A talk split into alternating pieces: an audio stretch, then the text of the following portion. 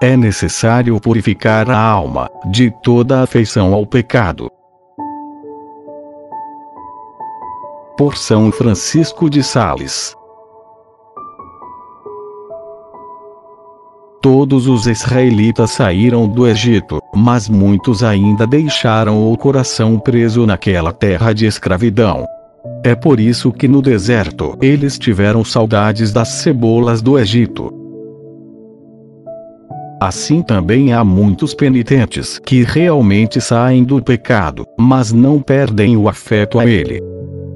Eles se propõem a não recair no pecado, mas com uma certa relutância e tristeza por ter que evitar os deleites do pecado. O coração rejeita os pecados, mas sempre se inclina novamente para eles. Essas pessoas evitam o pecado, como os doentes evitam a comida.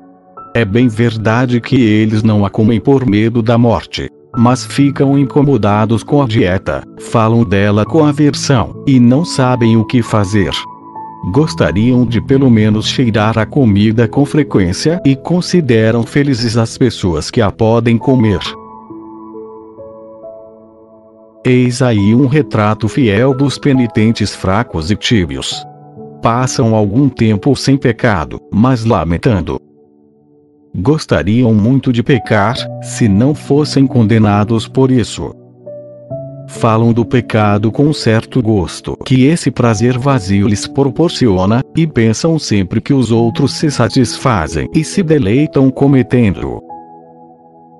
Na confissão, alguém renuncia ao propósito de se vingar, mas daí a pouco tu verás em uma roda de amigos, conversando tranquilo sobre o motivo de sua raiva, Diz que se não tivesse juízo faria isso ou aquilo.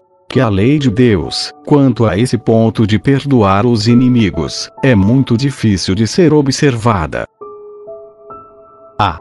Como o coração deste homem está tão aprisionado pela afeição, ainda que livre do pecado. E quanto se assemelha aos israelitas de que falei acima,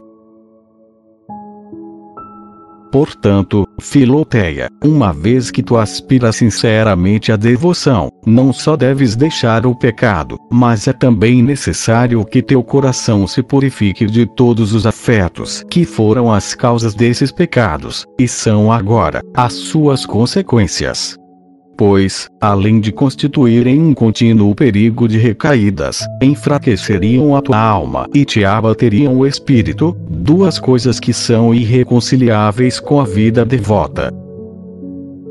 Essas almas, que tendo deixado o pecado, são tão tíbias e vagarosas no serviço de Deus, assemelham-se a pessoas que têm uma cor pálida, não estão verdadeiramente doentes, mas bem se pode dizer que seu aspecto, seus gestos e todas as suas ações estão doentes.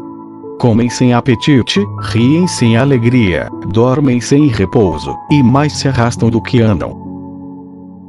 Deste modo, aquelas almas, em seus exercícios espirituais, que não são numerosos, nem de grande mérito, praticam o bem com tanto de sabor e constrangimento que perdem aquele brilho e aquela graça que o fervor das obras de piedade,